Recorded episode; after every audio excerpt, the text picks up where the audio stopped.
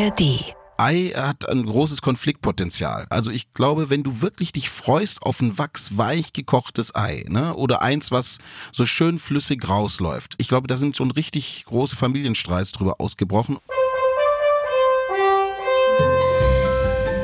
Die Ente bleibt draußen. Das Ei ist hart. Das Bild hängt schief. Früher war mehr Lametta. Loriot 100. Was ist los? Mehr Lametta mit Ariana Barbori. Ach was. Immer zuerst in der ARD Audiothek. Ah ja. Wer bei unserer Loriot Geburtstagsparty schon von Anfang an dabei ist, der wird sich fragen, wo denn eigentlich das Buffet bleibt. Und da habe ich gute Nachrichten. Es gibt heute Kosakenzipfel, Das ist ein Mokka-Trüffelparfait mit einem Zitronencremebällchen. Hervorragend. es gibt Kalbshaxe Florida Einmal Kalbsachse Florida. Wohl zu speisen. Vielen Dank. und auf dem Trockenen soll natürlich auch keiner sitzen hier. Ich hätte gern ein Glas Bier und den Tagesteller. Bitte sehr. Ich bin ein bisschen in Eile heute. Jawohl, mein Herr. Und damit herzlich willkommen zur kulinarischen Folge von Loriot 100. Ich bin Ariana Barbori. Ich bin mir sicher, Loriot hätte dieser Folge besonders aufmerksam gelauscht. Er hat gutes Essen nämlich geliebt. Wir haben ja schon in Folge 2 von seinem Wegbegleiter Stefan Luxi gehört, dass es in Bremen ein ganz bestimmtes Restaurant gab, in das die beiden nach einem erfolgreichen Drehtag gegangen sind, um zum Beispiel Steinbutt zu essen. Und in Berlin, im Stadtteil Charlottenburg, da gibt es heute noch ein Restaurant, in dem man Loriot Lachs Carpaccio auf der Speisekarte findet. Laut Inhaber, weil er es gern gegessen hat, als er dort in der Nähe gelebt hat und öfter vorbeigekommen ist. Ich persönlich denke bei den Themen Loriot und Essen natürlich sofort an die Nudel. Aber wer nicht, oder? Heute geht's hier kulinarisch aber noch viel höher, denn ich habe einen der bekanntesten TV-Köche Deutschlands zu Gast. Er besitzt mehrere eigene Restaurants, hat einen Michelin-Stern und ich freue mich besonders, weil alle, denen ich vorab gesagt habe, dass ich mit ihm sprechen werde, meinten, ah, der Nelson, der ist so cool, den wirst du lieben. Herzlich willkommen, Nelson Müller. Ja, vielen, vielen Dank. Schön, dass du da bist. Essen ist ja so eine ganz große ähm, Verbindung, eine ganz große Liebe, die du mit Loriot teilst. Gibt es sonst noch eine weitere Verbindung zwischen euch beiden? Äh, laut, laut meiner afrikanischen Mutter bin ich auch adelig. Okay. Ich glaube, sonst gibt's äh, tatsächlich nicht äh, so viel, außer natürlich äh, die Vergangenheit in Stuttgart. Er war ja längere Zeit auch in Stuttgart und äh, dort auch äh, an der Oper unter anderem. Und äh, ich komme ja auch aus Stuttgart, bin ja auch Schwabe. Äh, und ja, das ist vielleicht eine Verbindung. Und wenn man so seine Sketche sieht, äh, merkt man schon, dass er äh, den guten Dingen äh, des Restaurantlebens schon zugetan war, scheinbar. Guck mal, ich bin auch halb Schwäbin. Da sind, da haben wir auch, wir beide auch einiges gemeinsam. Er hat Gelder glotscht, gell? Ja, aus Bad Zaulgau kommt meine Mutter. Oh, das ist aber richtig, da hast du aber richtige heiße Kartoffeln Richtig tief in den? Topf gegriffen. Und gibt es von Loriot so einen Lieblingssketch, den du von ihm hast? Irgendwas, wo du immer dran denken musst oder wo du viel drüber lachen kannst? Also ich muss sagen, ich muss jetzt schon noch mal so ein bisschen äh, mal reingucken. Also es ist schon lange Zeit her. Äh, mit meinen Eltern habe ich natürlich Loriot geschaut. Das war natürlich äh, Familienkultur äh, auch. Mein mein Vater ist ja äh, Jahrgang 35 und äh, das war natürlich genau äh, deren Humor und die und die Zeit. Ich glaube, der Sketch mit dem Hund mit Bello, Der Hund kann also sprechen. Jawohl. Richtig sprechen wie ein Mensch? Ja. Das ist sensationell. Wie heißt denn das Tier? Bello. Und was kann er sprechen? Was Sie wollen. Ja, was denn so zum Beispiel? Na, sagen Sie irgendwas. Ich soll was sagen? Ja. Ähm, mein Gott, ich kann doch sprechen. Der Hund soll irgendwas sagen. da habe ich als Kind natürlich auch sehr gelacht mit meiner Schwester zusammen und das waren natürlich auch so Sachen, die wir gucken durften. Ich bin sehr streng aufgewachsen und bei Pretty Woman wurde schon bei der Klavierszene der der Fernseher ausgemacht, ne? Ja. Aber, aber bei Loriot, Bei wir ging schon das noch. gucken. Ja, Loriot war kein Thema. Da waren alle angezogen, Hände über der Bettdecke. Ja, ja, ja, das. ja. Du- Wobei, ich sag jetzt mal, der ein oder andere Sketch ist ja auch gewisse Zweideutigkeiten, äh, die, hat er auch nicht ausgelassen. Ne? das stimmt, das auf jeden Fall. Es waren immer alle angezogen, aber es ging auch immer um unten rum. Ja, genau, aber das habe ich als Kind natürlich überhaupt nicht verstanden und äh, das fanden meine Eltern wahrscheinlich super dann. Also das war auch ganz, was ganz Besonderes, mit den Eltern damals auf der Couch zu sitzen und Fernsehen zu schauen. Das war ja auch noch in einer Zeit, wo man das nicht so, das hat man nicht so einfach konsumiert, sondern das wurde festgelegt, wann man Fernsehen schauen durfte und äh, das waren ganz das war was ganz Besonderes für mich als Kind. Ne? Mhm. Und weißt du noch, was du über die ersten Sachen, die du von Loriot gesehen hast, gedacht hast? Also hast du dich einfach von dem, von dem Bello unterhalten lassen und fandest es süß oder? Ja, oder Müller-Lüdenscheid, äh, das war natürlich aufgrund äh, des Familiennamens schon lustig. Ne? Herr Müller-Lüdenscheid, ne? das sorgte immer für große Lacher in der Familie oder wurde dann natürlich auch zu so einem geflügelten äh, Wort in Gesprächen irgendwie, aber ähm, ja, so, so. Lorio ist für mich so, er ist da, er ist groß, es ist ein großer Name, es ist Schmunzeln, es sind lustige Geschichten, aber es ist auch äh, ein bisschen damals halt, ne? Mhm. Okay, ich, ich höre schon raus. Wir sprechen gleich nochmal detaillierter drüber. Kommen jetzt aber mal direkt zu einer von Loriots großen Fragen des Lebens, die uns ja niemand so gut beantworten kann wie du. Und zwar, wie wird richtig gekocht? Nach der Uhr oder eher so hier? Eine Hausfrau hat das im Gefühl. Im Gefühl? Was hast du im Gefühl? Ich habe es im Gefühl, wenn das Ei weich ist. Aber es ist hart. Vielleicht stimmt da mit deinem Gefühl was nicht. Super geil. Tja, jetzt ist die große Frage, eher nach Gefühl oder streng nach Uhr und Rezept? Wie machst du das? Also, äh, ich bin da genauso ambivalent wie die beiden in dem Sketch. Zu Hause würde ich koche ich Eier nach Gefühl.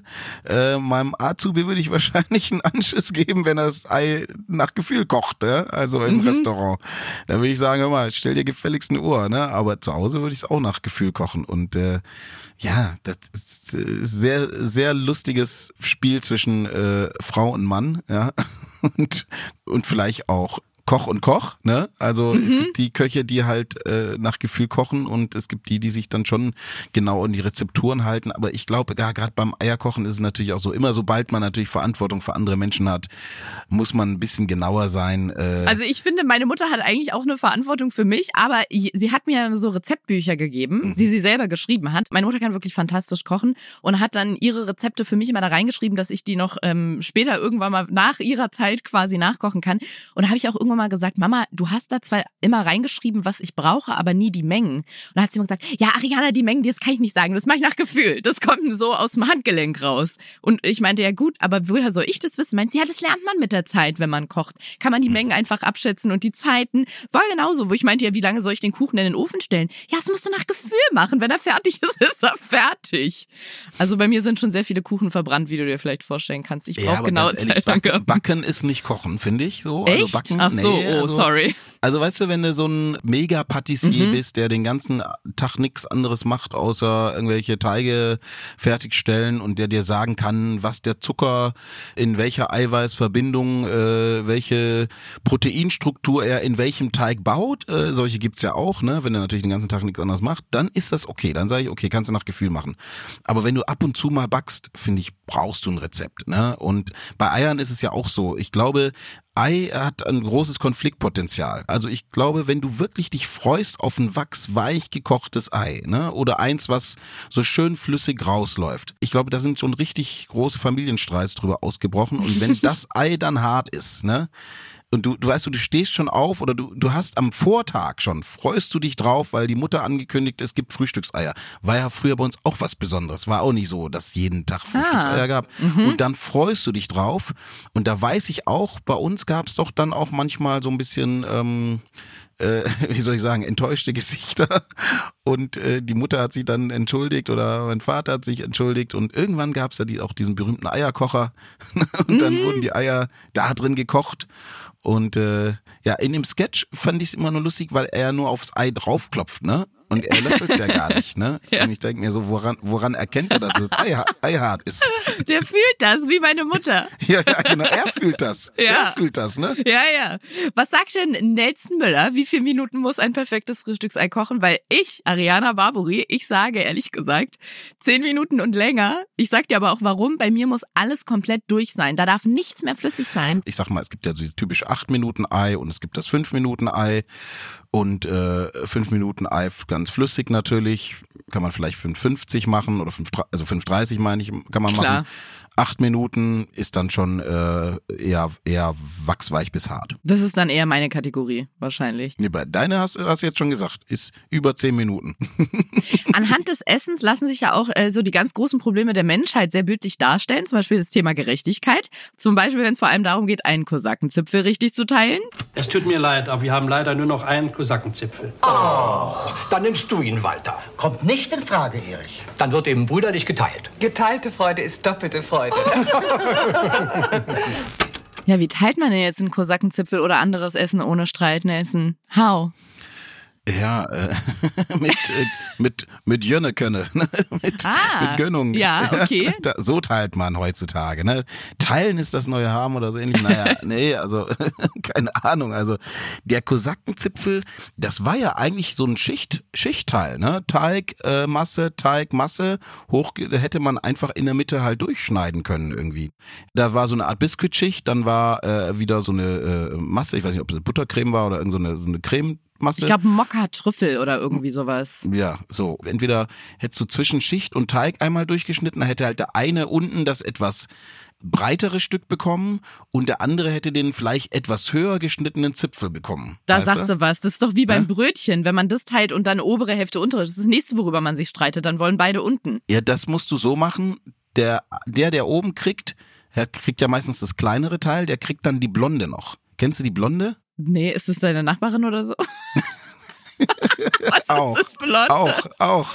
Nein, die Blonde ist das, das Ah, unteren Teil. Das Innere. Das kann man so ein bisschen, das Innere, das kann man so das rausnehmen. also es hieß bei uns in der ich. Familie immer die Blonde, genau. Ach, wie Und das kannst, witzig. kannst du so ein bisschen rausnehmen und das gibst du dann einfach dem anderen noch mit dazu und dann ist es einigermaßen. Da forme ich mit den Händen immer so eine Kugel draus. Und dann esse ich Ja. das. Das Ja, liebe ich je- sehr. Jeder, macht, jeder, jeder hat sein eigenes Ja, ne? Ritual. Ja, aber eigentlich musst du Brötchen dann querschneiden, damit es fair ist. Vertikal. Echt? Nee, das Ja, geht nicht. Das ist Gotteslästerung, ein Brötchen von oben nach unten zu schneiden.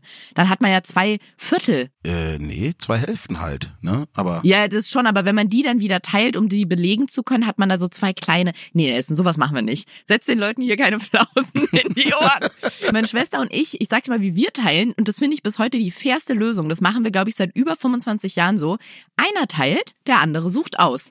Weil dann kann man nämlich niemandem vorwerfen, dass er versucht, sich selber einen Vorteil zu erschleichen, weil die Person, die teilt, die ja nicht die ist, die aussuchen darf und deswegen versucht, so gerecht wie möglich aufzuteilen. Und das versuche ich auch heute immer als diplomatische Lösung überall anzubringen und zu sagen, Leute, Leute, ich habe die, die perfekte Lösung. Einer teilt, einer sucht, der andere sucht aus. das klingt jetzt genauso äh, kompliziert wie, de, wie das Ende des Sketches, muss ich ganz ehrlich Überhaupt gestehen. nicht. Nein. Ich meine, ich bin mit drei Schwestern groß geworden. Da war Futterneid, war immer am Start, so, ne? Mhm. Ja, kenn ich. Und äh, immer, man schielte immer auf den, den Teller des, des anderen und hatte immer gefühlt, war das Gras ja da auch immer grüner und der Teller war voller und besser und schöner. Äh, ja, Das also, Ei war grüner. Ja, genau. Ich sag mal so, bei Loriot hat es jetzt auch nicht so gut geklappt mit dem Teilen. Sie haben mir vom Kosakenzipfel kaum was übrig gelassen. Sie haben mir das Zitronencremebällchen weggegessen und wagen es noch. Ich wage es zu behaupten, dass Sie mich übervorteilen wollen. Das ist eine bodenlose Unverschämtheit, die ich mir in dieser Form verbitten möchte. Und den zweiten Kosakenzipfel, die Herren? Na Gott sei Dank. Herr Ober, Sie werden bestätigen können, dass dies doch wohl die Hälfte von diesem Kosakenzipfel ist. Bitte? Halt, antworten Sie nicht. Wie oft passiert es in deinen Restaurants, dass die Menschen beim Essen oder vielleicht sogar wegen Essen so richtig unangenehm in der Öffentlichkeit streiten? Äh, sehr selten, muss ich sagen. Aber es gab äh, schon die ein oder andere Situation. Ich kann mich noch an Valentinstag erinnern. Da hatte ich Live-Musik da. Ähm, wunderschön, Romantik. Hier Boys to Man, End of the Road, keine Ahnung. Hier äh, lauter Love-Songs. Und da war ein Pärchen, die weiß noch genau, die saßen am Fenster und sie hat ihn so dermaßen laut lang gemacht, dass das halt lauter war als die Musik und sich die alle Köpfe gedreht haben und dann wirklich auch äh, die Nachbartische drum gebeten haben, dass das Pärchen bitte rausgeht. Nein. Ja, und das andere Mal war halt, da haben wir, äh, glaube ich, auch einen Ring eingebacken, irgendwie äh, Hochzeitsheiratsantrag und äh, Riesending und sie hat halt Nein gesagt. Nein. Im Restaurant. Wie hat, hat das Ganze, haben alle ab. Tische beim Antrag schon rübergeguckt auch oder war das ein bisschen dezenter? Also es war jetzt nicht so ganz bühnenreif oder so, aber es war schon klar, dass da was abgeht. Ja, und er hat sich dann hart betrunken. Also dann mussten wir ihm immer ordentlich nachschenken und du hast so gemerkt, wie er zwischendurch sauer wurde und wütend und dann wieder ganz traurig und dann wurde er wieder sauer und dann war er wieder ganz traurig und Die fünf Phasen der Trauer. Ja, ja, boah, das war, oh, da habe ich auch Und so sie war gelitten, weg. Sie ist Nee, gegangen. sie, sie, nein, sie ist da geblieben. Sie ist da geblieben, alles gut. Und äh, ja, und das, das dritte Mal, also das dritte Mal, was mir im Gedächtnis blieb, ist, dass da war ein Gast, die hat so rumgemeckert und rumgeschimpft, die habe ich rausgeschmissen. Also ich habe das wirklich in meiner Karriere bestimmt, ich sag mal, vielleicht zwei oder dreimal, dass ich einen Gast rausgeschmissen habe. Aber die habe ich wirklich rausgeschmissen, die hat sich so unverschämt benommen, auch meinem Service gegenüber. Okay, kann ich aber auch absolut verstehen. Ich würde mal behaupten, die meisten oder zumindest sehr, sehr viele Menschen haben Loriot durch diesen Sketch hier kennengelernt. Es gibt Augenblicke im Leben, wo die Sprache versagt, wo ein Blick mehr bedeutet als viele Worte. Sie haben, Vielleicht fühlen Sie, was ich meine. Hildegard, Sie haben da was am Mund. Nein, auf der anderen Seite. ist es weg? Ja. Ja, romantisches Dinner, die beiden sitzen sich gegenüber und dann wandert da ständig diese Nudel durchs Gesicht. Den Sketch könnt ihr euch übrigens auch angucken in der ARD Mediathek. Gibt es überhaupt ein ideales Essen fürs erste Date? Gibt es da irgendwas, wo du sagst, das ist so schön unverfänglich? Also bisher habe ich immer gesagt, auf jeden Fall Nudeln und Pasta, weil äh, also bisher habe ich es gesagt, Bisher. weil ich finde ja Pasta passt einfach immer so, ne? Und du brauchst, ich finde beim ersten Date willst du ja auch nicht ewig in der Küche stehen. Du kochst ein bisschen nebenbei, schmeckst ein bisschen ab, kannst den anderen mal probieren lassen. Es ist unkompliziert, es ist easy. Trotz des Sketches mit der Nudel bin ich immer noch bei Pasta. Ah, du würdest sogar beim ersten Date dann kochen, gar nicht ins Restaurant gehen, sondern sagen, man kocht das Essen selber. Ja, das ist natürlich noch besser, oder? Also ah, ja, stimmt. Damit zeigst du ja richtig, äh, ne? Das ist zwar schon ganz schön nah dran fürs erste Date, finde ich. Ich war bis jetzt, wenn dann, immer nur in Restaurants und ich kann dir sagen, ich hatte da auch mit Salat und Pizza, da kann man auch sehr große Schwierigkeiten beim Essen Wieso, was kann man haben. da falsch machen? So viel. Bei Salat zum Beispiel gibt es in manchen Restaurants, ich weiß nicht warum, sind die Salatblätter riesig. Das heißt, da ist dann so Dressing drauf und dann spießt du das so mit der Gabel auf und denkst ja auch, ich kann ja jetzt nicht das Salatblatt mit dem Messer zerteilen. Das heißt, du versuchst dir das so in den Mund zu machen. Das hat so die Größe von so einem Kinderkopf und dann fällt überall so das Dressing runter an diesem Salatblatt. Also Nee, also klar, du hast natürlich recht. Erstes Date geht man vielleicht eher essen wahrscheinlich. Was isst man da? Ja, ach, muss man. Vielleicht- Also ich sehe das immer ganz locker, ehrlich gesagt. Pasta, die keine Spaghetti sind, die man nicht aufdrehen muss, das finde ich vielleicht gut, oder? Wenn es so Rigatoni oder ich weiß jetzt gar nicht, ob es ein Fußballspieler oder eine Nudel ist. Ich wollte irgendwas sagen, um Sag doch zu gleich kommen. Spätzle. Also mach, Ja, mach doch gleich nee, Spätzle, nee, weißt die sind auch, die schlabbern da auch so mit der Soße rum. Da wäre ich auch vorsichtig. Aber Ja, Fan ist doch, auch, ist doch auch gut. Ich finde sowas gerade gut. Und zwar, weißt du, nicht immer alles so safe. Du musst da auch so ein bisschen, Mhm. dann siehst du, wie es jemand, wie dein Gegenüber, es vielleicht auch ein bisschen unangenehm ist, ein bisschen peinlich ist, sich den Mund mit der Serviette so ein bisschen abwischt, weißt du so. Und das ist doch schön. Dann siehst du auch der andere, wie, ob der ein bisschen unsicher ist und so weiter. Ist doch schön. Ja, okay. Es gibt ja noch andere Themen, die so ein bisschen fauxpas-mäßig besetzt sind. Zum Beispiel Stille oder Reden beim Essen. Ich finde Stille beim Essen sehr unangenehm, muss ich sagen, wenn alle nur so da sitzen und sich so die Gabel ins Gesicht reindrehen. Ich finde es viel besser, wenn man sich unterhält. Ähm, kann aber auch mal zu viel werden. Nein, Reis ist aus. Aber Nudeln sind noch da. Krausbandnudeln. Nein, vielen Dank. Aber es schmeckt auch so, gell? Jawohl. Wirklich? Ja! Mein Gott, warum schreien Sie denn so? Der Herr ist nervös. Nervös? Ich hätte nur gerne eine Kleinigkeit gegessen. Dann essen Sie doch. Ja, aber Sie lassen mich ja nicht. Ich lasse Sie nicht. Wie können Sie denn sowas sagen? Ich lasse Sie nicht. Der Ober hat Sie völlig korrekt bedient. Moment, ich lasse Sie nicht essen? Sie haben mir ins Essen gequatscht. Das ist natürlich nochmal ein anderes Level, ne? Wenn die ganze Zeit jemand kommt und fragt, ob es schmeckt, ob es schmeckt, ob es schmeckt und man möchte eigentlich nur essen. Kannst du das ähm, gut ertragen, wenn jemand dich beim Essen so voll quatscht oder versucht, sich mit dir zu unterhalten? Oder sagst du, nee, das ist eine Kunst, ich möchte das jetzt genießen? Das kommt ganz drauf an. Also ich finde, wenn man natürlich mit jemandem äh, befreundetes äh, Essen geht, dann gehört, glaube ich, eine angeregte Unterhaltung dazu und dann muss man das irgendwie, dann baut man das irgendwie so ein und dann findet man ja, glaube ich, auch so einen automatischen Konsens darüber, ne, dass man probiert, sich das bewusst schmeckt, sich darüber dann vielleicht auch austauscht und so. Das ist natürlich was ganz was anderes, als wenn jemand von der Seite kommt, den man nicht kennt und einen dann äh, stört beim Essen so. Also äh, Entschuldigung, ich möchte nicht stören, aber so und so und so und so und so. Das ist natürlich eher eher unangenehm und dann ja ist man natürlich freundlich, äh, höflich, aber wenn es dann das zweite oder dritte Mal passiert, finde ich, also kann ich mir schon äh, die, die Wut kann ich mir dann schon vorstellen. Und ich glaube, es gibt auch nichts Schlimmeres als wenn man als Servicekraft nicht das Feingefühl hat ähm, für seine Gäste und da ist es natürlich auch äh, eine hohe Kunst, äh, präsent zu sein auf der einen Seite, den Gast jeden Wunsch von den Lippen abzulesen, aber auf der anderen Seite auch so zurückhaltend zu sein, dass der Gast äh, ja seine Privatsphäre hat. Und aber so an den Tisch kommen und sagen, schmeckt's? Das macht man schon. Das gehört dann schon so dazu. Man muss halt nur auf die Taktung achten. Oder wie würdest du das beschreiben? Naja, also ich gehe ja auch öfter mal durchs Restaurant und mache so meine Runden dann und äh, ich, man sieht ja ganz genau, ob jemand in einer angeregten Unterhaltung ist oder gerade, also das ist ja so ein Körpersprachending. Das muss man, den Gast mhm. muss man schon ein bisschen lesen und gucken, äh, passt das jetzt gerade, wenn ich da hingehe? Oder dann geht man, schleicht man sich so ein bisschen an und sagt auch, ich möchte gar nicht stören, aber hoffe, dass sie einen schönen Abend hatten oder so, ne? Aber wenn dann nicht so richtig die Reaktion auch zurückkommt, dann geht, verpisst man sich auch schnell wieder. Also das muss man natürlich schon ein Fingerspitzengefühl dafür haben. So ein bisschen Feingefühl, okay. Absolut. Ja. Kommen wir noch zu einer Sache und zwar 1984 hat Loriot so grandiose Kochrezepte veröffentlicht wie Nilpferd in Burgunder, Stachelschwein Kaltschale oder auch Dackel im Schlafrock. Ich finde das auch skurril, muss ich sagen, wenn man vor allem so in so gehobenen Restaurants ist, da heißen die Gerichte ja dann manchmal so aufgeschäumtes von der Erbse an geschwungenem Bio-Ei und am Ende ist es einfach nur so Erbsenpüree im Spiegelei, aber es klingt dann irgendwie besser. Kannst du dich erinnern, was so dein verrücktestes Gericht bisher war, vielleicht auch vom Titel? Ja, also generell finde ich, sollte der Titel äh, nicht mehr versprechen, als es ist, dann eher andersrum. Deshalb hat man ja irgendwann auch mal, ist man dazu äh, übergegangen oder eher nur die Produkte aufzulisten und so Speisekarten mit so Schrägstrichen zu machen. Also ich, bei mir machen wir das schon so, dass wir so eine Überschrift der ganzen Sache auch geben, weil wir eigentlich versuchen, mit den Gerichten auch eine Geschichte zu erzählen.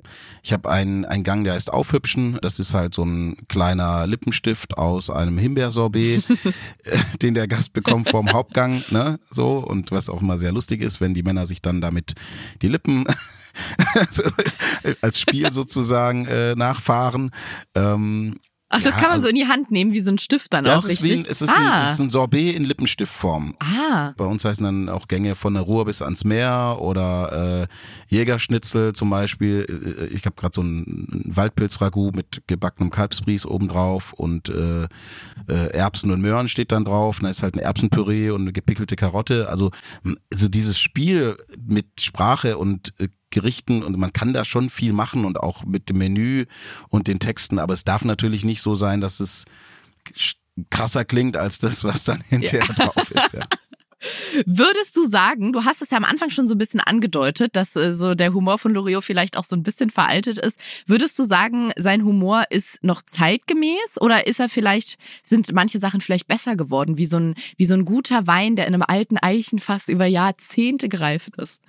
Das Tolle ist ja an Loriot natürlich in den Sketchen, sind ja, ist ja die Vielschichtigkeit, finde ich. Also, das sind ja immer so mehrere Themen, die er irgendwie da reinpackt und die man da drin sehen kann und man kann die sich, finde ich, auch immer wieder anschauen und dann mhm. es, entdeckt man immer wieder was Neues.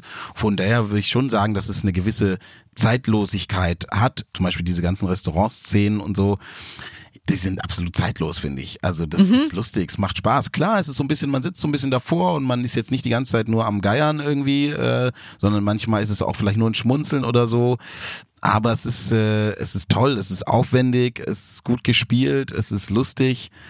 Und ich sag mal, gerade der Nudel-Sketch, also man findet sich ja dann auch selber manchmal da, da wieder, also dieses äh, Bewer Bewerben oder das Werben sozusagen und dann die Sprüche und so, also ist schon lustig. Also Loriot kriegt heute von dir auch immer noch einen Daumen nach oder fünf von fünf Kochlöffeln. Ja, auf jeden Fall. Alleine, weil das sind Classics, die Karikaturen, großartig.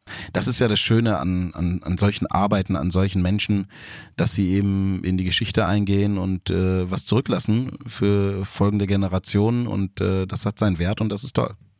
Wenn wir jetzt auf ihn anstoßen wollen, hier heute, mhm. du und ich, welchen Wein würdest du empfehlen? Oh, ein Trollinger oder ein Limberger oder sowas. Ja? trinken, gell? ein bestimmter Jahrgang oder ist das egal? In allen von 1923, oder? Von wann? Okay.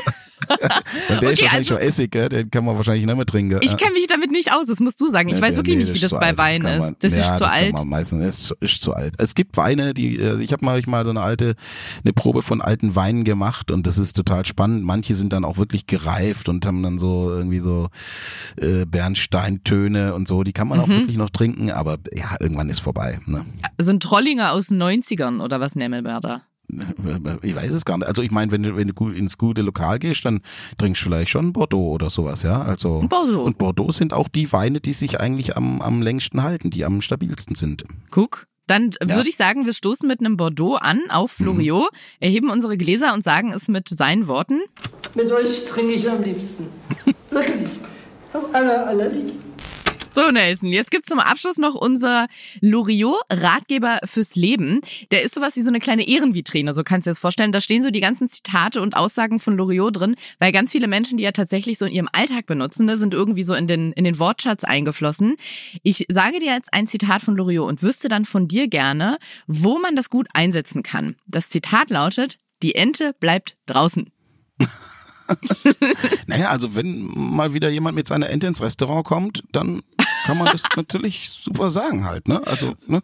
Machen das Leute bei dir? Kommen die mit, äh, mit mehr als Hunden rein? Hat mal jemand versucht, mit einem Lama oder so sich bei dir an den Tisch zu setzen? nee, nee, also Nee? es gibt Hunde, die sehen aus wie Lamas, aber äh, nein, also der Hund ist schon das Tier, was dann Das mal Standardtier. und immer willkommen. Ich liebe Hunde und die dürfen immer bei mir ins Restaurant. Ne? Also die Ente bleibt draußen. Hm, das kann man höchstens sagen, wenn man mit seinem vom China-Imbiss mitgebrachten to go to go Peking Ente in ein anderes Restaurant geht, dann kann man sagen, entschuldigen Sie, Stimmt. ne, die Ente bleibt draußen.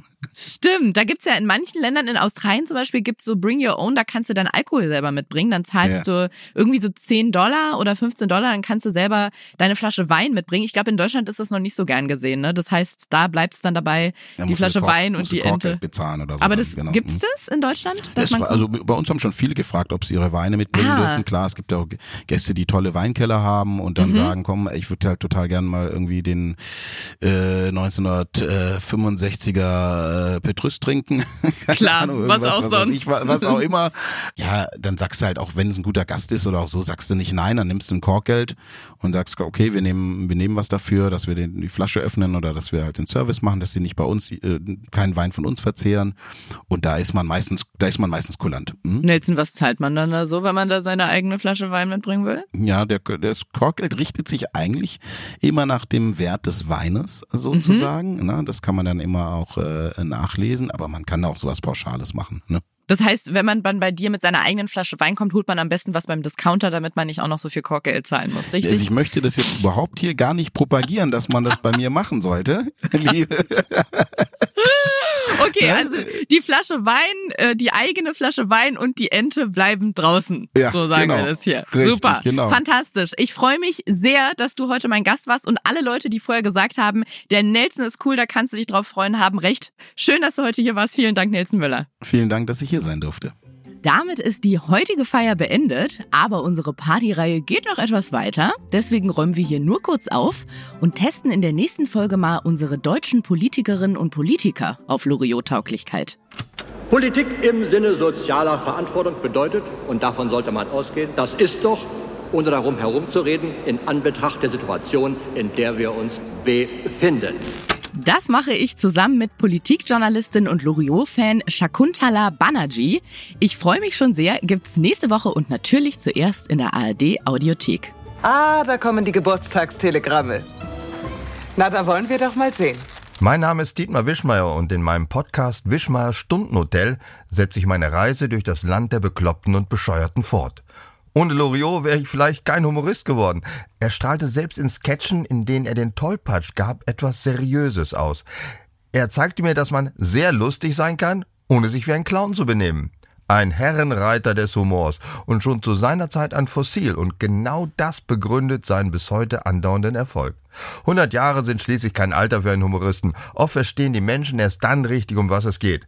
Herzlichen Glückwunsch, auch im Namen meiner lieben Kollegin Tina Voss aus dem Podcast Wischmeiers Stundenhotel. Zusammenfassend denke ich, äh, danke ich Ihnen für dieses, für dies und das. Loriot 100 Merla Metta mit Ariana Barbori ist ein Podcast von Radio Bremen, SWR und RBB. Produziert von Bose Park Productions. Moderation Ariana Barbori. Redaktion Madeline Petri und Olaf Ratje. Sound und Schnitt Alexander von Bargen. Distribution und Sprecherin Henriette Schröers. Projektleitung Madeline Petri. ProduzentInnen Sue Holder, Chris Guse und Marcel Heberlein.